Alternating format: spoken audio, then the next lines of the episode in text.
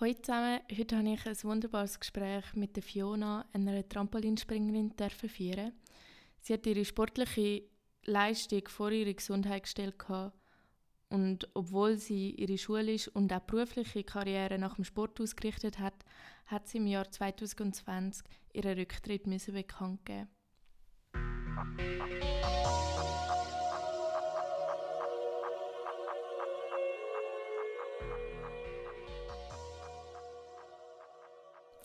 Spurwechsel. Aufwachsen im Spitzensport.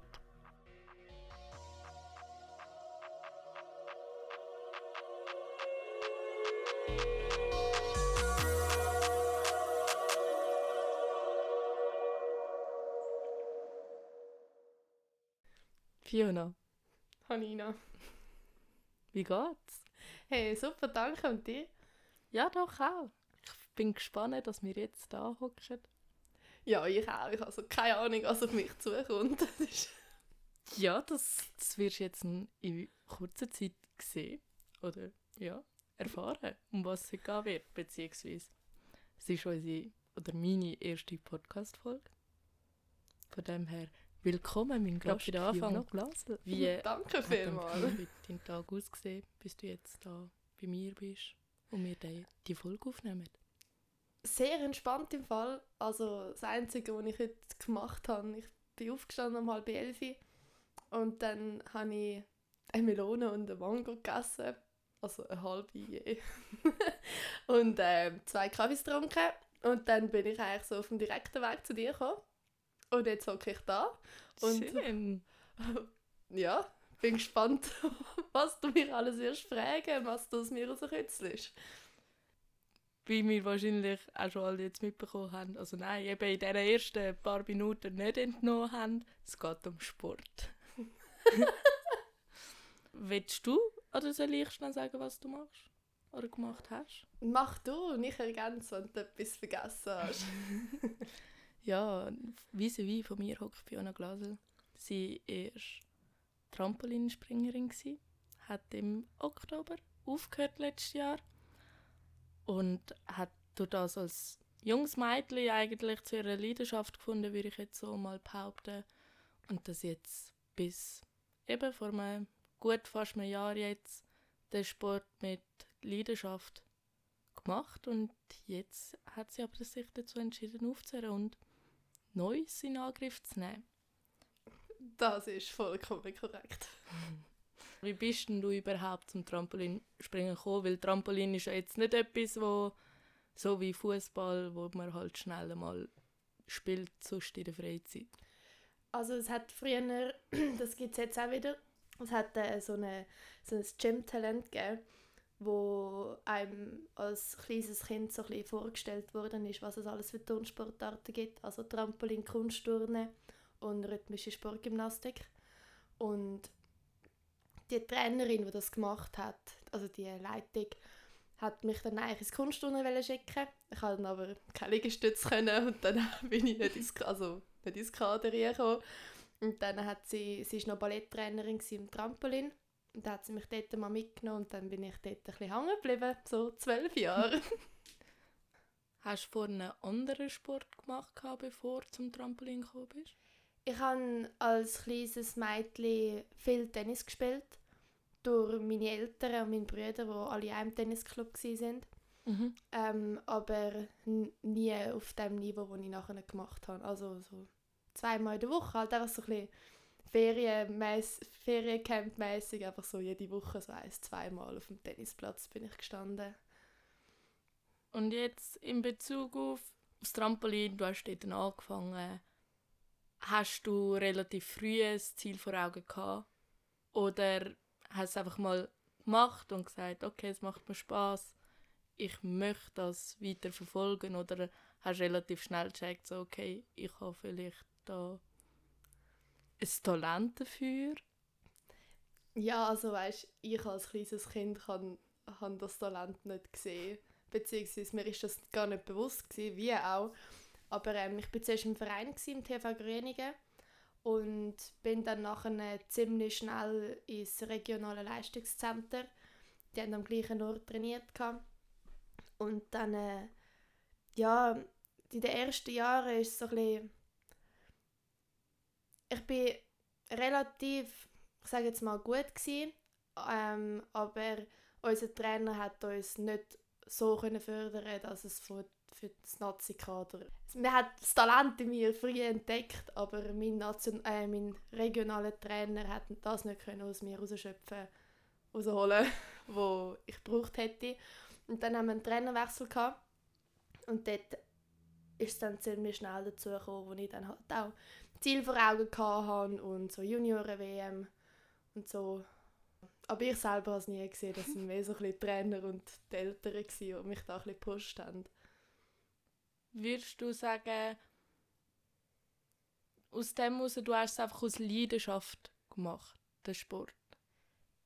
Ja, also ich habe ich es auch gemacht, als ich gewusst habe, dass ich das Jahr keinen Wettkampf wird können turnen oder ähm, mich Trainer nicht haben mitnehmen oder so. Also ich bin wirklich ich will es auch jetzt noch machen, einfach weil es mir Spaß macht. Und das ist, ja, hat der Sport immer im Vorder Vordergrund gehabt, nicht meine Ziele wie eine WM oder so. Ich glaube, das ist extrem wichtig, dass du halt die Liebe zum Sport nicht verlierst. Ja. Es braucht aber auch beides. ich habe dann irgendwann Seite verloren. Und wenn es eine gewisse Übereinstimmung hat, dann funktioniert es nicht. Ganz zum Anfang zurückkommen, wie, wie hat für dich eine normale, normale Woche, Anführungs- und Schlusszeichen, ausgesehen im Bezug auf Sporttraining, ja, was alles so gelaufen ist, was für dich eine Struktur in der Woche gegeben hat?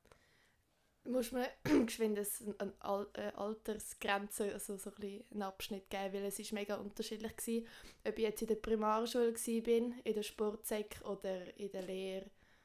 Es war so alles komplett verschieden. Gewesen. Dann wäre es vielleicht gerade interessant, aus jedem... Einen kleinen Ausblick, ja. okay. Also in der in der Primarschule hat es eigentlich so in der vierten, fünften Klasse angefangen, wo ich vier, fünf Mal in der Woche Training hatte. Und dort äh, bin ich entweder nach der Schule direkt gegangen, ähm, zweimal in der Woche mit der ÖV und der Rest hat mich meine Mutter gefahren oder mein Vater. Und äh, dann hat es auch so Phasen gegeben, wo ich am Morgen amix, wenn man Hauswirtschaft, also oder Hand, Handarbeit, Handarbeit dass ich das nicht machen musste in der Schule. Und dann bin ich am Morgen amix die drei Stunden Handarbeit bin ich ins Training gegangen und hat mich mein Trainer amix wieder heimgefahren, dass ich wieder in die Schule komme rechtzeitig und dann am Samstag immer Training gehabt. und halt so ein bisschen Primarschule, wie man es kennt, Training, so nebenbei Kollegen von der Schule nie gesehen und so ein bisschen verurteilt gewesen, so, oh mein Gott, sie muss jetzt nicht in die Handarbeit gehen mega fies, sie muss nichts machen und so. Mit dem muss man lernen, man umzugehen.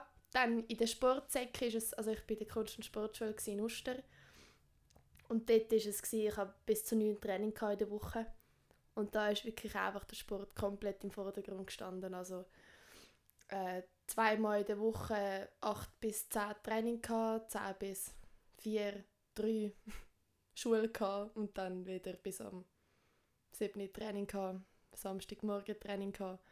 Und dort, dort hat es schon angefangen, wo ich dann mehr Wert darauf gelegt habe, um auch Kollegen zu sehen. Aber das war halt mehr auch so, gewesen, weil du halt mega konfrontiert bist mit anderen Sportlern.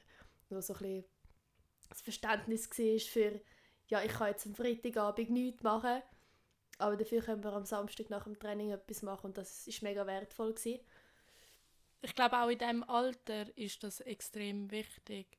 Oder einfach auch Freundschaften zu haben und die auch können zu pflegen und in dem Fall jetzt einfach aus dem Sportbereich raus, weil man sich ja auch gegenseitig versteht. Ja, voll. Also wäre ich in einer normalen Säcke gewesen, hätte ich ziemlich schnell mit dem Sport aufgehört gehabt, einfach weil ich zwar bei mir im Dorf mega unterstützt worden bin, ich würde auch jetzt noch unterstützt werden von meinen Kollegen im Dorf, ähm, aber es hat nicht in dem Ausmaß funktioniert.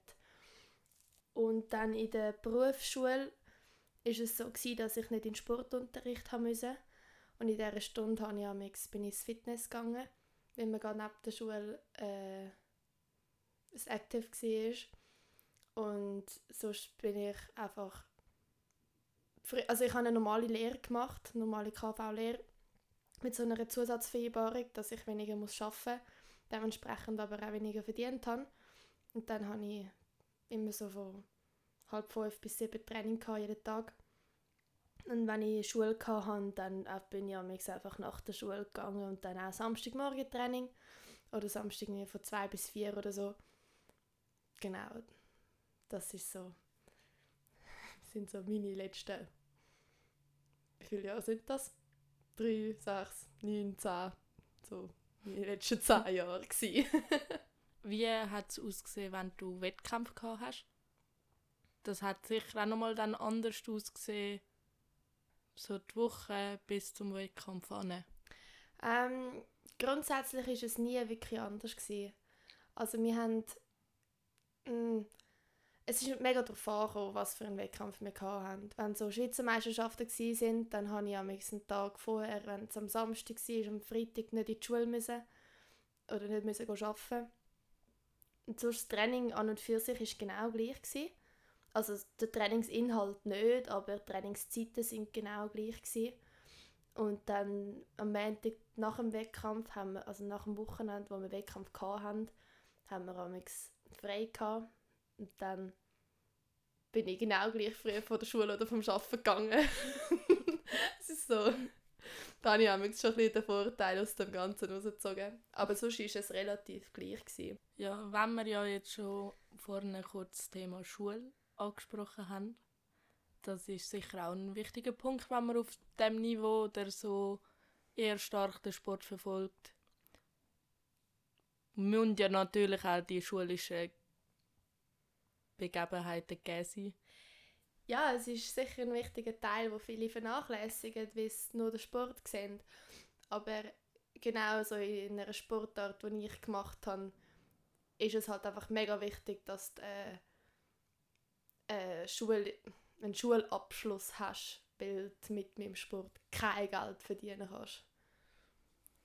Du hast es angesprochen, du bist zu Ostern an der Kunst- und Sportschule. Gewesen. Drei Jahre. Drei Jahre. Ich davon aus. Korrekt. Kannst du das Schulleben beschreiben? Weil ich bin ja einfach in die normale Säcke im Dorf gegangen. Ja. Und ich kenne ja durch das, dass ich auch eben ein paar Sportler kenne oder Leute, die den Sport verfolgt haben, habe ich den Einblick. Aber für jetzt Leute, die den Einblick eben nicht haben, wie hast du oder wie ist das Leben an einer Kunst- und Sportschule oder eben einer Sek wo genau der Fokus auf dem Sport liegt, aber trotzdem eben auch die Schule ist, Laufbahn wichtig ist. Also es ist mega interessant, wie jede Sportschule anders ist.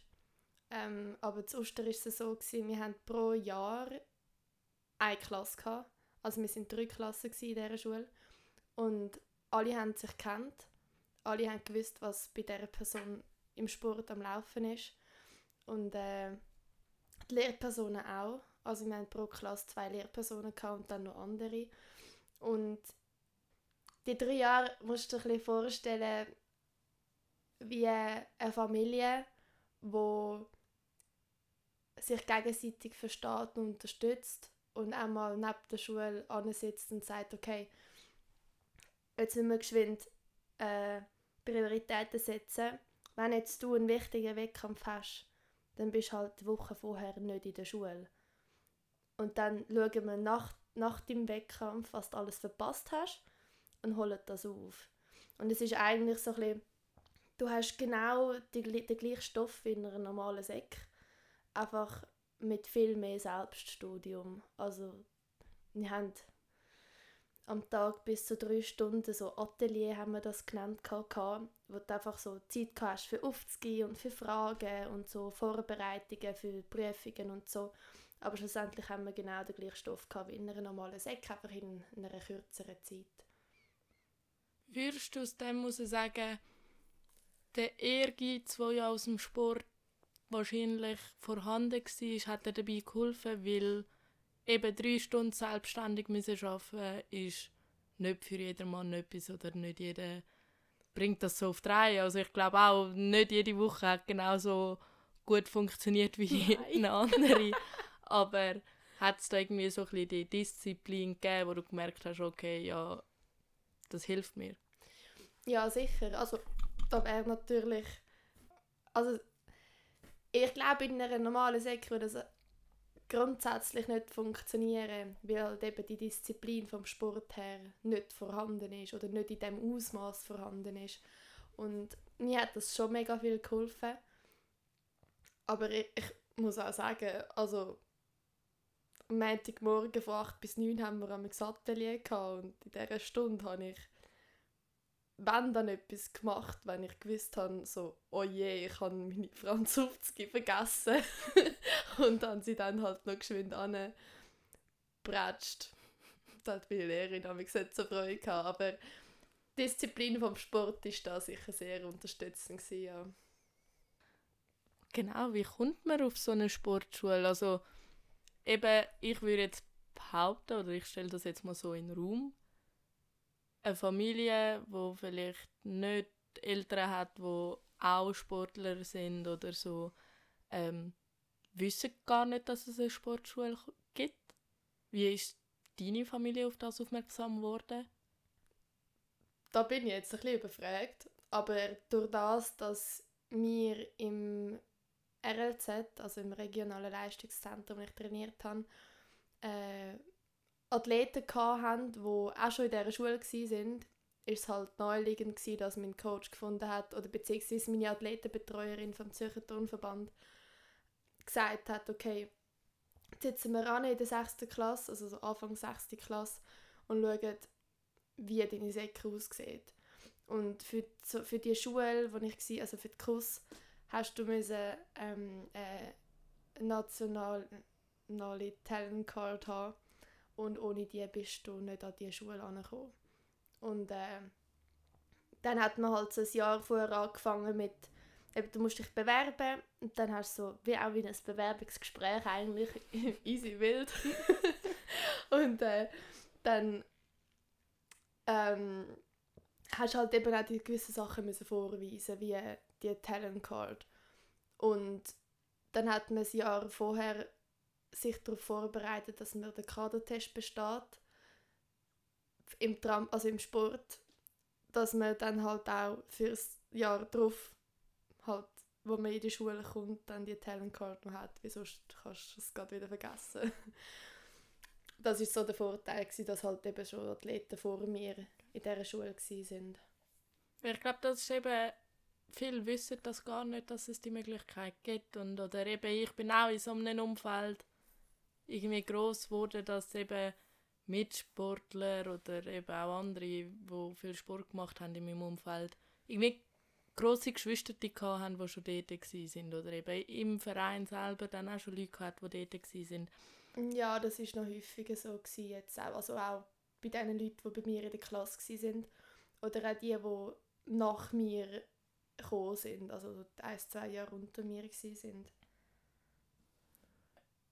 du hast ja den Sport aufgegeben in dem Sinn. Ja. Oder einfach das Leistungsorientierte? Nein, ja, der Sport. Warum sagst du auch der Sport? Ähm, ich habe, wie du schon erwähnt hast, im Oktober letztes Jahr den Leistungssport aufgegeben. Also aufgegeben, ich habe, ja mal, es war schon ein Aufgeben. Und dann habe ich äh, noch Trainerin gemacht, also Hilfstrainerin. Und habe jede Freitag so eine Gruppe von kleinen Kindern geleitet. Und dann habe ich mich entschieden im Juni, dass ich auf Mitte Juli aufhöre, also leiten, einfach weil ich so ein den Abstand zum Sport gebraucht habe. Und ab dem Tag, wo ich mich entschieden habe, zum die Leitung auch abzugeben, habe ich den Sport aufgegeben. Und bin seither auch nicht die Halle gegangen. Ist das ein Prozess? Kannst du dir vorstellen, wieder in die Halle zu stehen und ich weiss nicht, einfach aus Spass dort zu sein? Ja. Ähm, ich kann mir das sogar sehr gut vorstellen. Ich kann mir auch vorstellen, dass ich wieder ein bisschen zurück in das Hilfstrainer oder so ein bisschen, ich so ein bisschen die Athletenbetreuung eingehe oder mich einstürze, was voll okay ist, aber der Prozess von auch so den Abschluss vom Leistungssport können zu machen, hat damit geendet oder ist ein weiterer Schritt gewesen, dass ich halt wirklich einfach mal eins, zwei, drei, fünf Monate nicht mit die Halle gehe und so wirklich so ein einen Strich kann ziehen Jetzt mal so spontan zwischendurch. Erzähl. Was für Sport beherrschst du nicht? ähm. also ich bin sehr schlecht in Böllen fangen. Das ist... das habe ich noch nie können und ich glaube, das werde ich auch nie können. ähm, ja, also so... Ich, ich weiß es im Fall nicht. Das ist... Äh, also weißt ich kann über mich ganz klar behaupten, ich habe zwei linke Füße. Also Fußball funktioniert bei mir vorne und hinten nicht. ich kann es mir nur vorstellen. ähm, ich glaube, also ich, ich denke jetzt gerade so ganz spontan an Handball. also einfach so, weil eben so der Böllen fangen, der Böllen rühren, das funktioniert nicht bei mir. Und äh, so Volleyball bin ich auch ganz schlecht. Beziehungsweise ich glaube, das könnte ich nachtrainieren, weil da muss ich nicht fangen, da muss ich nur schlagen. ähm, und so allgemein so ein bisschen Teamsportarten, mit dem tue ich mich ein schwer. Aber so. Aus welchem Grund? Also bist du eher einfach so ein bisschen die Einzelkämpferin oder was stört dich am Teamsport? Grundsätzlich stören tut mich nichts. Aufgrund von dem, dass ich den Einzelsport so ausgelebt habe und so ein ich meine, wir haben auch ein Team gehabt und ich, ich bin auch immer dem Team, also weißt, es ist es ist es ist ein Team gewesen, aber schlussendlich ist es um meine Leistung gegangen und nicht und meine Leistung hat keinen Einfluss aufs Team gehabt. Und das ist glaube ich das, was mich, also das stört mich in dem Fall doch etwas. Ich glaube, das ist das, was mich stören würde, dass meine eigene Leistung die Leistung vom, äh, von einer Gruppe beeinflussen kann. Also wenn es positiv ist, dann äh, ist super, aber so dass wenn, wenn ich halt dann mal einen schlechten Tag habe oder einen schlechten Wettkampf oder ein schlechtes Spiel will spielen, dann könnte ich das glaube ich nicht so handeln, dass es die Leistung von der Gruppe beeinflusst negativ. Aber ist nicht auch genau aus dem Grund das Verständnis in einer Gruppe vorhanden oder in einem Team? Weil jeder weiß ja, man kann mal einen schlechten Tag haben. Ja, ich glaube, das müsste, also das ist es. Ja, Anina. Ich sag, du fängst jetzt an, ich weiß auch nicht, Volleyball spielen und kommst in ein Team. Sagst du? Weiß nicht, vielleicht irgendwann. Ja, wer weiß, wer weiß. Ich habe meine Sportart noch nicht gefunden. das ist aber ähm, ja, nein, ich muss, dir, ich muss dir recht geben. Also, ich, wo ja aus dem Handballbereich komme, oder einfach aus dem Teamsport, muss sagen, und ich habe Teamsport sowohl als auch Einzelsport gemacht. Und ich, ich habe das immer einfach so, die Freude miteinander können zu teilen, etwas vom Schönsten gefunden. Einfach können miteinander Erfolg haben, aber auch miteinander können eine Niederlage haben. Und es ist okay, wenn man mal nicht auf der Höhe ist. Oder ja, dann tut man es miteinander anschauen. Ja. Ja, ich, ich, sehe, ich sehe den Punkt schon. Und ich meine, bei mir im Team war es ja auch so, gewesen, dass man so ein bisschen die Freude und die Niederlage miteinander teilt hat. Aber wir haben, es hat keinen Einfluss auf die andere Person gehabt. Und ich glaube, das ist wirklich das, was mich so ein bisschen ich meine, ich habe auch synchron turnt im Trampolin und da bist du das zweite auf zwei, auf, auf zwei Trampolin und musst halt das Gleiche machen und je, ja eben, synchron halt. und äh, wenn Und dort ist es auch, du, du hast müssen die andere Person spüren und dich auf Wahrnehmen, die andere Person oder? einladen und Genau. warnen, genau. Und dort ist auch, wenn du mal einen schlechten Tag hast, dann ist es halt einfach so gewesen, aber das ist nicht so essentiell wichtig gewesen, weil es auch keine olympische Disziplin ist. Synchronspringen. Ja, also wirklich nur... Aber wichtig, Trampolin ist olympisch. ja, das Sehr ist wichtig. ganz ein wichtiger Punkt seit dem 2000. So, ja. Und sogar ich muss sagen, ich habe das Jahr eine Olympiade verfolgt. hoffentlich Ich habe Trampolin am Fernsehen geschaut. Es ist also auch im Fernsehen gekommen. Es ist gekommen, SRF 2 an dieser Stelle. Es ist gekommen, Trampolinspringen. Und es ist sogar die Wertung erklärt worden. ja, das ist auch immer noch spannend. Gute Überleitung. Wertung vom Trampolinspringen. ich weiß, also wenn ich mich jetzt so recht mag daran Jetzt erinnere, bin ich gespannt. Höhe, Ja. dann äh, wie nah man in der Mitte vom Trampolin ist, Ja. die Ausführung natürlich vom Element. Ja. Und man muss eine gewisse Anzahl von Elementen haben. Aha. Es gibt, das weiß ich auch, es gibt zwei, nennt man das eine Kür? Ja. Oh mein Gott, ich bin gerade mir selber überrascht. Es gibt zwei verschiedene Küren, die man tun. Genau. Eine ist vorgegeben, Ja. mit so Inhalt an Elementen. genau. Und die andere, wie nennt man das, ist eine Freikür.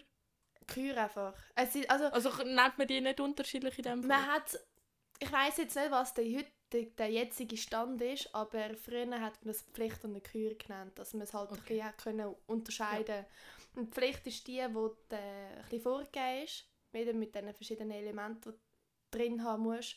Und die Kür ist das, gewesen, wo du frei äh, ausgewählt hast oder zusammengestellt hast. Habe ich noch einen Wertungspunkt vergessen? Ja, die Schwierigkeit. Schwierig. Ja. Also, ähm, zurückstehen zu der Höhe. Die Höhe wird nicht mit den Meter, wie hoch du springst, bewertet, sondern mit der Zeitangabe. Also, wie lange du für, In der Luft bist. für. Ja, genau. Also, die Zeit wird gemessen ab dem Moment, wo du aus dem Trampolin rauskommst und wieder ins Trampolin eingehst. und Okay, der, ja. der Zeit, die Zeitspanne, wo du im Trampolin im Tuch stehst, wird nicht gewertet. Also je länger du in der Luft bist, desto besser ist es. Ich bin irgendwie immer so ein bisschen vom Meter ausgegangen. ja, aber das ist auch anliegend. Also weißt, wenn du so überlegst, so so, wie ja. hoch springst du so, ja, 18 Sekunden, was? Das stimmt. Guter Ja. Punkt. Genau. Und äh, zu dem in der Mitte springen, wir haben so seit neuestem so rund ums Kreuz in der Mitte noch ein Noch ein Viereck. Viereck, oder? Genau. Genau, und je mehr du in diesem Viereck springst, desto, Desto besser, besser. ist es. Ja. Dann bei der Aus Ausführung, das ist, nennen, wir Haltung. Und Okay. da gibt es halt auch so Abzüge, wenn du deine Füße nicht streckst oder dich zu früh abbückst oder sonst irgendetwas. Okay, ähm, Und dann eben die Schwierigkeit, jeder Sprung hat eine ja. andere Wertig. Schwierigkeitsangabe. Genau. Wie sieht es aus bei den Schweizer? Gibt es da ein Talent? Oder hat es in bin letzten Talent, Anina. Nein, sorry, ich habe dich unterbrochen. Wie Hat es in den letzten Jahren ein Talent oder einfach jemand, der besonders aus dem Sport in der Schweiz im Trampolin raussticht? Ähm, wir haben im 2016 einen Athlet in der Schweiz, der an die, wie nennt man das, Vorolympiade? Nein, sag ich.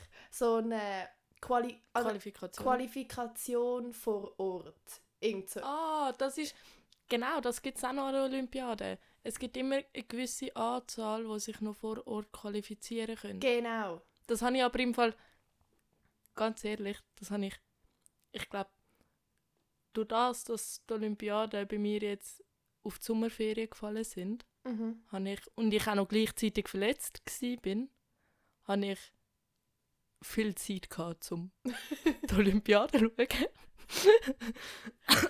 und das Wetter hat ja auch nicht gerade den Ja, Sommer besonders mitgemacht. Nein, Und dort habe ich das im Fall auch, ich würde sagen, das erste Mal so wahrgenommen, dass das auch noch gibt. Ja, ja das, das, das hört man auch nicht. Genau. Es wird auch nicht darüber geschwätzt. Genau. Und äh, wir hatten äh, einen Athlet, gehabt, der im 2016 vor Ort in Rio war, der sich aber dann nicht qualifiziert hat. Ähm, Okay. Und dann haben wir noch eine Frau, gehabt, die lang gut war. Und dann hat sie aufgehört, ein paar Jahre, und dann ist sie wieder zurückgekommen. Und jetzt hat sie aber auch wieder aufgehört. Und jetzt Okay. ist so der Nachwuchs, der gefördert wird. Ähm, und wir haben schon ein paar, paar Einzelne, die relativ Potenzial haben. Mhm. Ähm, es ist halt einfach nicht zu vergleichen mit der Welt, also mit der Weltklasse. Das Ja. ist halt einfach eine Ja. Tatsache. Ich kenne es einfach auch so ein bisschen, also Kunst, ich habe mal angefangen mit Geräteturnen vor x Jahren. Voll nicht meins. Das haben wir, ich sehe dich voll da drin. ich glaube, das haben wir auch relativ schnell ich festgestellt und meine Eltern auch, dass das nicht für mich ist. Und das ist auch gut so, aber ich glaube, ich bin einfach sehr experimentierfreudiges kleines Kind gewesen, das vieles ausprobiert hat. Und das ist etwas davon gewesen. Aber was, ich habe zwar dann damit aufgehört, relativ bald auch wieder, äh, aber ich habe eigentlich die Faszination am Sport nie verloren oder ich, ich schaue es gerne, Kunststunden. Und vom Ich auch. vom Kunststunden her hört man ja in der Schweiz, also Macklingen ist ein grosses Thema, oder generell im Leistungssport ist Macklingen äh, ein, Ein Ausbildungsort? Bestandteil. ja, genau, ein grosser Bestandteil aus dem Leistungssport. Und trainiert man auch als Trampolinspringer dort oben? Korrekt, Anina.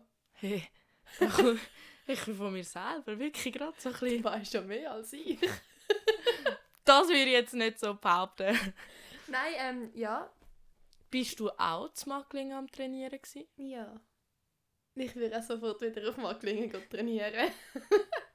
ähm, also es war so, gewesen, wir haben, äh, also im Kunstturnen gibt es ja, ähm, ist ja das Nazi-Kader oben, vor Ort. Ja. Und die wohnen auch dort und gehen dort auch in die Schule oder machen dort ihre Ausbildung oder studieren.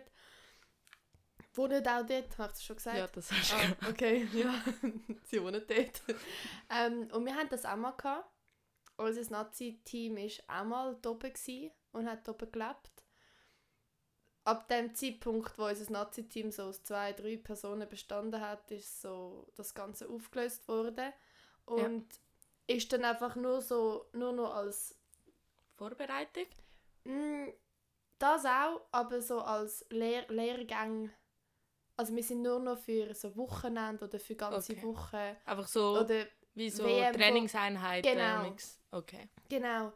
Ähm, und also ich bin bis zu siebenmal im Jahr zu Macklingen oben gsi Mhm. und eben so meist, die meiste Zeit einfach für ein Wochenende. So Freitagabend bis Sonntagabend. Ähm, oder so wochenweise. Was mega cool war. Und ich war auch schon drei Wochen am Stück da oben. Gewesen, als EM-Vorbereitung. Ähm, und ja, ich habe es geliebt. Ich glaube eben, Macklingen ist nicht ein Fremdwort für viele im Sportbereich. Aber genau etwas darunter vorstellen oder wie hat so dort dein Alltag ausgesehen? Weil es ist ja, also ich stelle mir jetzt mal so grob vor, du hast irgendwie am Morgen eine Trainingseinheit gehabt und am Nachmittag nochmal eine Ja. oder vielleicht noch mehr. Also ich weiß nicht, wie ist so das Leben zu Macklingen für dich dort in dieser Zeit? Ähm, also eigentlich hat das aus, wirklich aus Training, Schlaf und Essen bestanden. Also wir sind am Morgen aufgestanden, sind go essen, sind den ganzen Berg runtergelaufen, dann sind wir den ganzen Berg wieder hochgelaufen. ähm, und wir haben mit der Kunststunde zusammen trainiert. Ja. Also nicht zusammen, auch- doch auch, auch zwischendurch zusammen, weil es mega lässig war, aber einfach in der gleichen Halle. Mhm. Und dann haben wir eben trainiert, zwei Stunden, also eineinhalb bis drei Stunden. Dann äh, sind wir go essen, go zu Mittagessen. Und dann haben wir immer so eine Stunde Pause gehabt, wo so dafür gedacht war, entweder zum Schlafen oder zum etwas für die Schule machen. Und die meiste Zeit war man dann halt einfach am Handy, gewesen, wie man es so kennt. Und dann äh, haben wir nochmal eine Trainingseinheit von plus minus zwei Stunden. Meistens, meistens ist die am Nachmittag bisschen kürzer gewesen, wie die am Morgen. Und dann sind wir dann auch wieder gegessen und am Abend war immer so ein bisschen, entweder hat man etwas miteinander gemacht in der Gruppe oder äh, jeder war so ein bisschen im Zimmer gewesen, oder hat etwas für die Schule gemacht.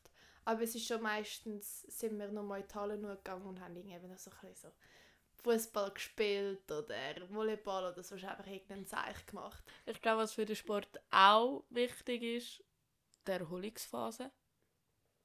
I, sie wäre wichtig, ja. Sie wäre Sie wäre wichtig. wichtig. ich habe meine Erholungszeit nicht so gesehen, nein. Inwiefern, was ist dann für dich die Erholung gewesen, oder wenn du dich erholt hast, wie hast du dich erholt? Das ist eine gute Frage. Also ich habe, als ich so 16, 17 war, habe ich angefangen mit Yoga. Mhm. Also mein, mein äh, Trainer hat uns für eine kurze Zeit auch ein auf das gedrillt.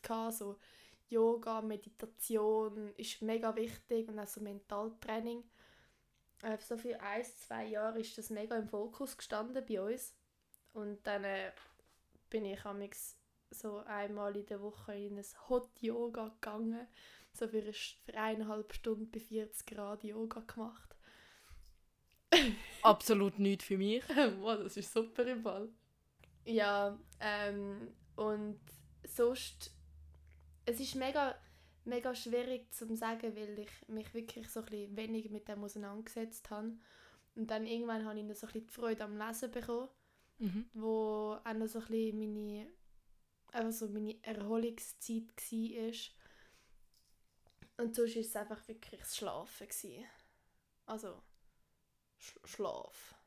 Aber das habe ich mir halt eben... Das habe ich in, in, in dieser... In der Lehrzeit ist es halt so ein bisschen mega... Ich habe das mega beiseite gestellt. Und habe so gelernt und bin in die Schule gegangen, bin arbeiten und habe trainiert. Und dann bin ich so, so in meinem Alter gehen alle in den Ausgang ich wollte auch in den Ausgang. Und dann bin ich halt am Freitagabend in den Ausgang, am Samstagmorgen um 10 Uhr in der Halle gestanden. Nicht so fit. Wichtiger Punkt, den du da ansprichst. Ja, Nina.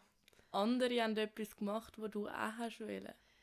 Wie hast du das Gefühl, du hast aufgrund vom Trampolinspringen etwas verpasst, wo Kinder, wo eben nicht Leistungssport machen, gemacht haben? Ähm, verpasst nicht. Ich habe anders erlebt. Und das, wo die anderen nicht Spitzensportler erlebt haben, erlebe ich jetzt.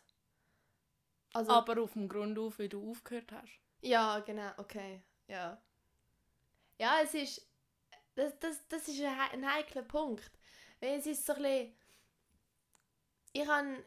In dieser Zeit habe ich schon am so das Gefühl gehabt, so, boah, die machen da so viel, die sind so viel unterwegs, ich will das auch. Aber so im Nachhinein ist es nicht so, dass ich das Gefühl habe, dass ich etwas verpasst habe, sondern ich habe ganz anderes Zeug erlebt.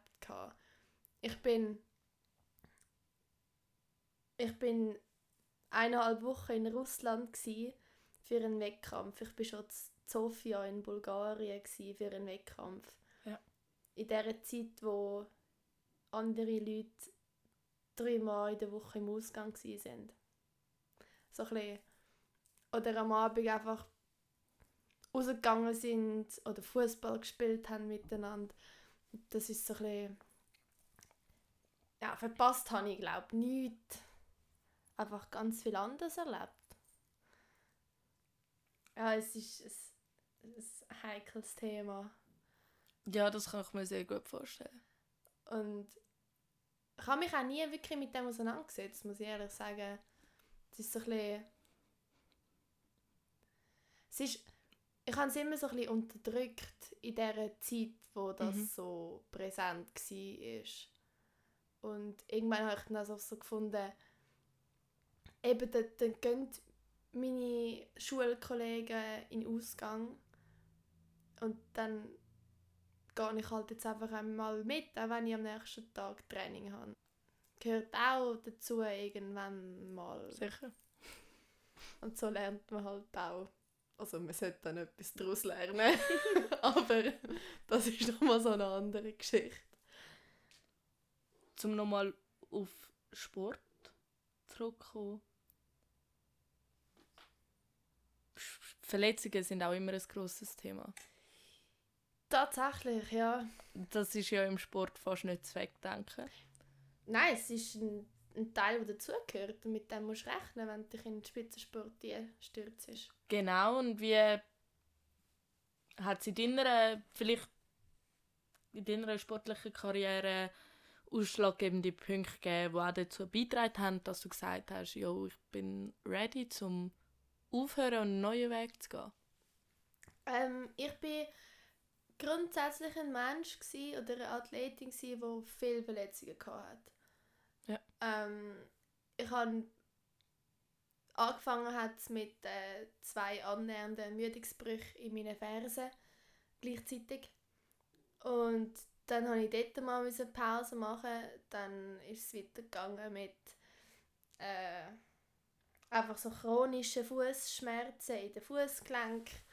Ähm, und halt einfach immer mal wieder so zwei, drei Wochen hast du Pause Mhm. machen und hast wieder angefangen. Und dann hast du so eine Phase gehabt, wo du deinen Fuß wie so eine Bandage eingetaped hast und weiter turnt hast. Und wieder so die Erholungsphase, wo, wo ich mir nicht gegönnt habe. Genau. Und dann so, das sind alles so Sachen, wo, mit denen musst du einfach rechnen, wenn Trampolin springst. Und dann hat es so zwei, drei einschneidende Momente gegeben, wo mich auch so ein bisschen dazu geleitet hat, um dann auch den Rücktritt zu geben. Ähm, ich hatte zum einen verschiedene Hirnerschütterungen, gehabt, die nicht so lässig waren. Und zum anderen einen Ermüdungsbruch im Lendenwirbel wo mich recht aus der Bahn geschmissen hat. Und das ist jetzt aber alles wieder gut. Und dann äh, habe ich noch einen Unfall, also Unfall, oh, es war schon ein Unfall gewesen mit meiner Schulter, wo also mit so im Luftküsse gestürzt Ja. und nachher hat es mir einen Nerv gehabt. Und dann hat das halt so Schwindel und Schulterschmerzen und Übelkeit und so. Genau geführt. Und äh, eineinhalb Jahre gebraucht, also ein Jahr gebraucht, bis ich gecheckt habe, was es überhaupt ist. Weil ich immer gedacht habe, es sind nur Schulterschmerzen und Migränenanfälle. Bis man dann herausgefunden hat, dass es einen Nerv geklemmt hat. Und dann, ja, das ist so ein bisschen nach dieser Verletzung habe ich dann auch den Rücktritt gegeben, weil dann so chronische Sachen gekommen sind, wie Hüftschmerzen, ähm, weil ich so Schmerzen hatte in den Schultern, aber ich es ausgeblendet habe. Dann Hüftschmerzen bekomme ich so, hä, es ist ja nichts. so. Ja, ich bin äh, viel verletzt gewesen. Wie bist du damit umgegangen? Gar nicht. Hast du dich nicht damit konfrontiert? Nein. Also ich habe mich wirklich, also es hat mich jemand müssen drillen dazu, dass ich zum Arzt gehe. Ich bin so, also das beste Beispiel, ich bin mit einem Bruch im Lendenwirbel an eine WM gegangen und habe die Münze geworfen, wie gesagt worden ist, schau, Fiona, wenn du jetzt weiter trainierst, könnte es sein, wenn du falsch, eine falsche Bewegung machst, dass äh, dass du gelähmt bist. Ist der Moment dann ausschlaggebend gewesen, dass du zum Arzt bist? Oder hast du Ah, das hat mir der Arzt gesagt.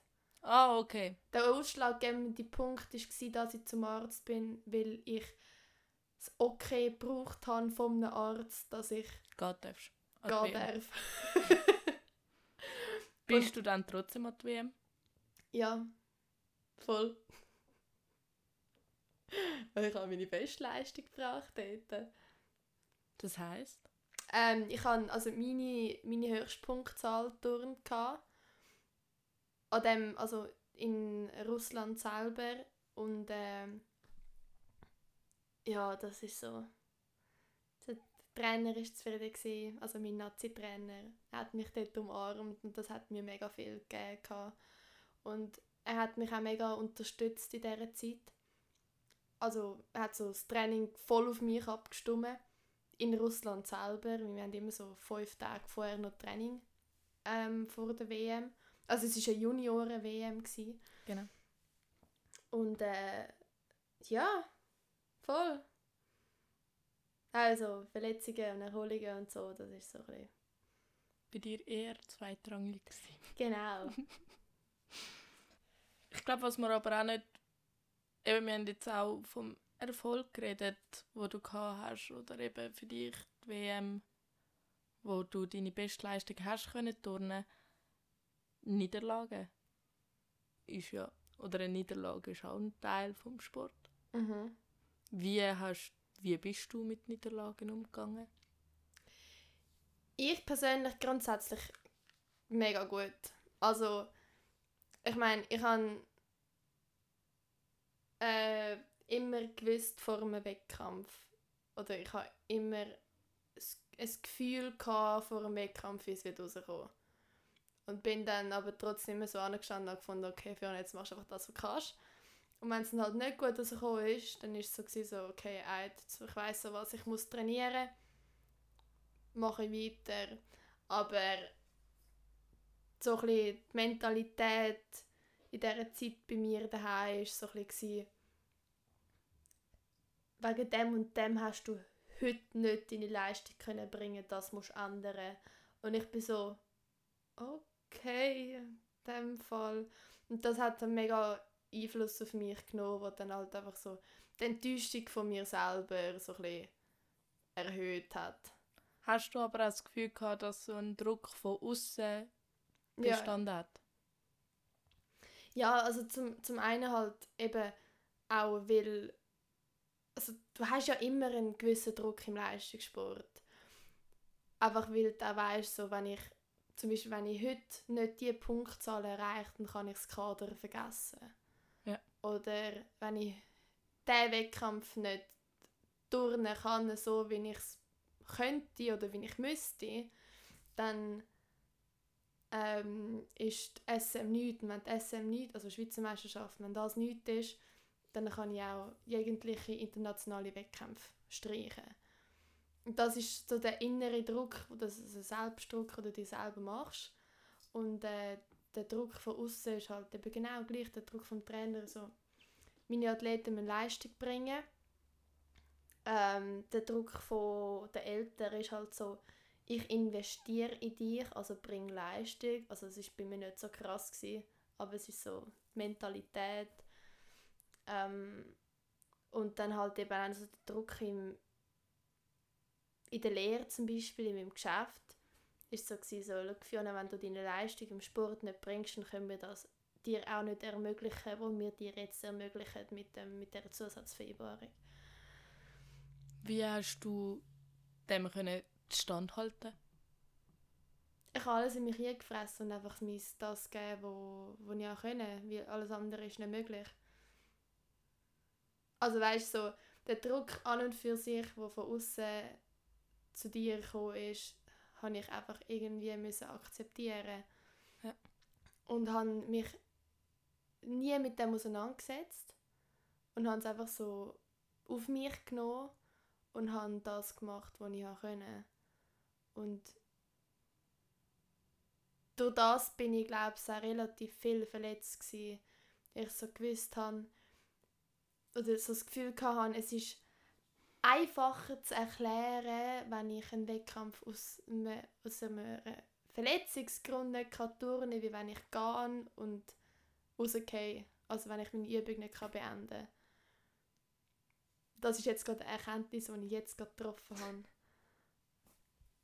Verreckt. Aber ich finde es mega interessant, dass du sagst, du hast den Druck, blöd gesagt, in dich hineingefressen. Eben, du du hast auf dich genommen und hast du mit jemandem über den Druck geredet? Nein.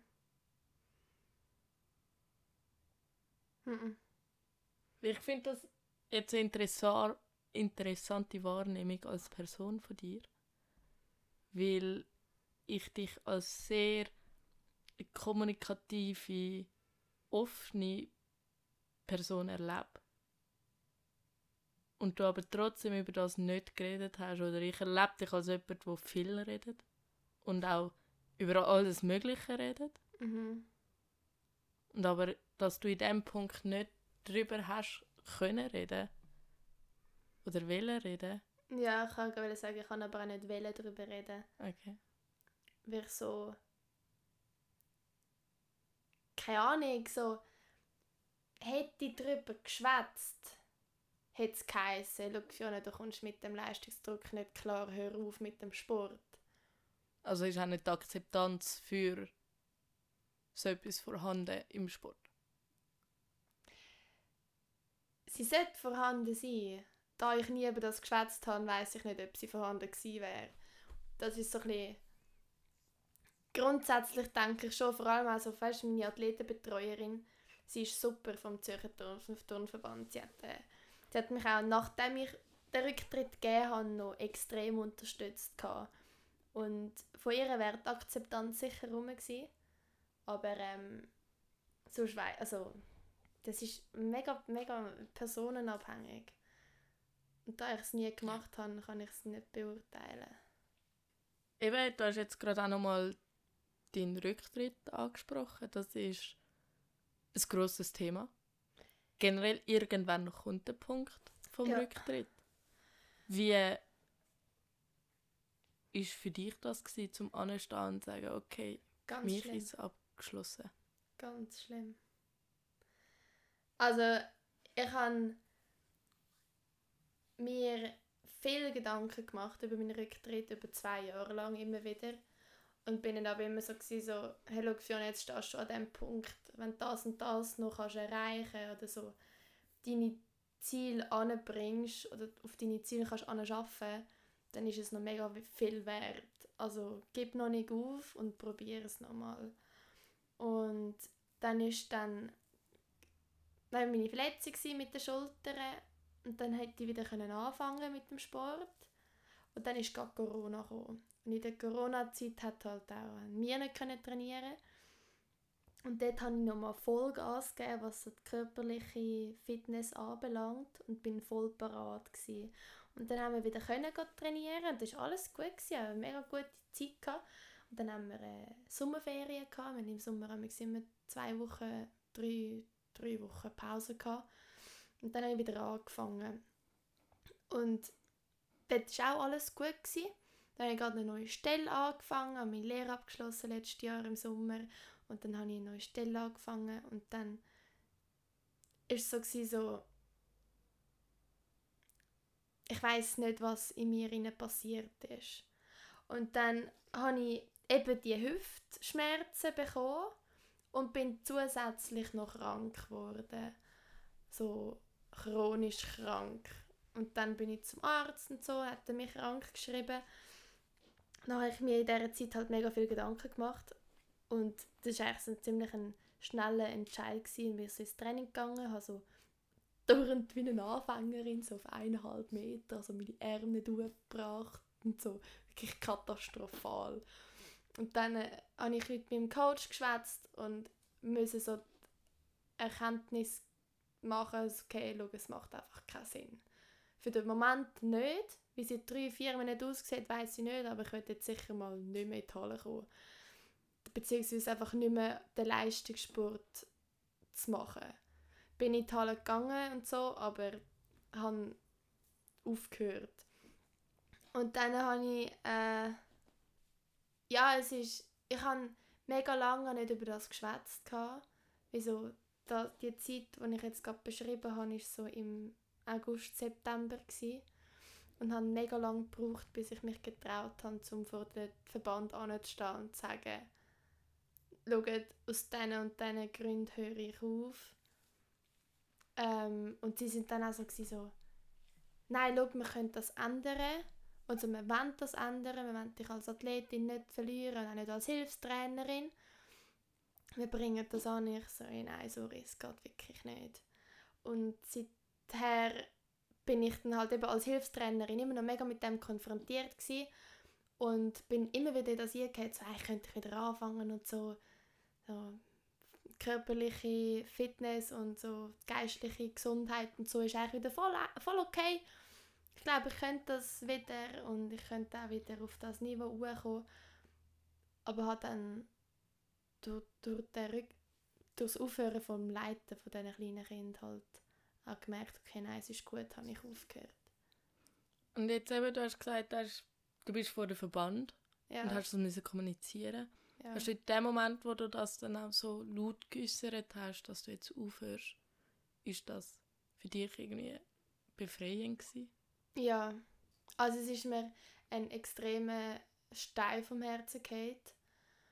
Und im ersten Moment konnte ich es gar nicht realisieren, dass ich diesen Schritt mache oder gemacht mhm. habe. Ähm, aber da ich mit dem Verband ein relativ gutes Verhältnis habe oder kann ähm, und sie mich bei dieser Entscheidung auch mega unterstützt haben, ist es mir im Nachhinein dann auch recht leicht gefallen und ich habe nie das Gefühl gehabt, dass ich einen falschen Entscheid getroffen habe. Also ich habe den Entscheid an und für sich nie bereut ich glaube, das ist auch extrem wichtig. Ja. Dass du das sagen kannst, es ist okay. Und jetzt bist du aber an einem Punkt, eben, du hast damit aufgehört und wie geht es jetzt weiter? Mit dem hast du dich auch müssen konfrontieren oder ja. hast du gesagt, ich kann, oder hast du schon von Anfang an ein neues Ziel vor Augen gehabt, das du verfolgen willst? Sagt das in beruflicher Hinsicht, sportlicher Hinsicht? Oder sonst irgendeinem Bereich? Gar nicht. Also ich habe einfach gesagt, dass ich im letzten Sommer äh, eine neue Stelle angefangen habe. Und habe mit 50% angefangen. Und jetzt kann ich 80% dort arbeiten. Also seitdem ich eigentlich nicht mehr den Leistungssport mache. Und äh, habe mich nach dem Rücktritt mega ins Fitness gestürzt. Und bin so aus diesen fünfmal Training zwei Stunden, also zwei Stunden am Tag nicht rausgekommen.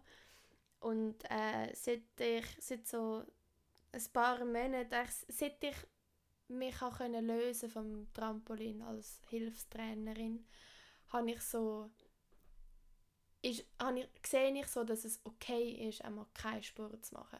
So?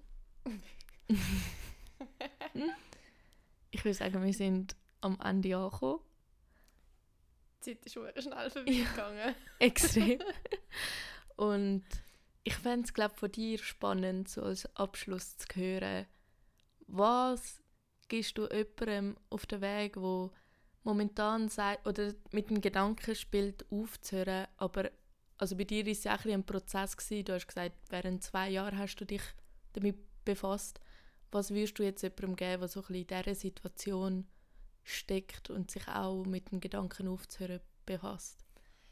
Ähm, mein Fehler in diesen zwei Jahren war so ein bisschen, dass ich mit viel zu vielen Leuten darüber geschwätzt habe. Und die Meinung von meinem Gegenüber oder von, meine, von meinem engen Umfeld war mir mega wichtig. Gewesen. Zum Rücktritt? Ja, genau. Ja. Ich habe mega viel gefragt, also mit mega vielen Leuten so geschwätzt, so «Ja, was meinst du?» und so «Eigentlich will ich aufhören, aber ich weiß nicht so genau, irgendetwas haltet mich noch zurück.» Und mhm. dann sind alle so «Ja, nein, hör nicht auf, das ist fast, also über zehn Jahre dich, also in das, in, investiert. in das investiert und jetzt willst du einfach so aufgeben, nein, mach das nicht. Und dann habe ich es halt dann auch nicht gemacht und dann habe ich mal mit niemandem mehr darüber geschwätzt und dann habe ich für mich selber dann entschieden, so, okay, jetzt ist fertig. Und ich glaube, das ist so ein bisschen das, was ich würde jemandem mitgeben so auf wenn, sich selber zu hören. Wenn, wenn dich mit dem befasst, um den Rücktritt zu geben, dann gib dir ein paar Wochen, aber und schau, wie du dich fühlst und los auf dich und deinen Körper. Weil dein Körper sagt dir mehr, als du einmal willst glauben. ich finde das einen mega, mega schönen Abschluss. Wichtig, auch generell immer auf sich selber zu hören Unbedingt. und auf den eigenen unbedingt. Körper zu hören. Und dann würde ich jetzt sagen, ich wünsche dir alles, alles Gute. Ja, danke Und Ania. dass du noch eine neue Sportart oder was auch immer findest. Das sehen wir dann. Danke vielmals. Ja, danke dir. Es war ein schönes Gespräch. gewesen. Extrem.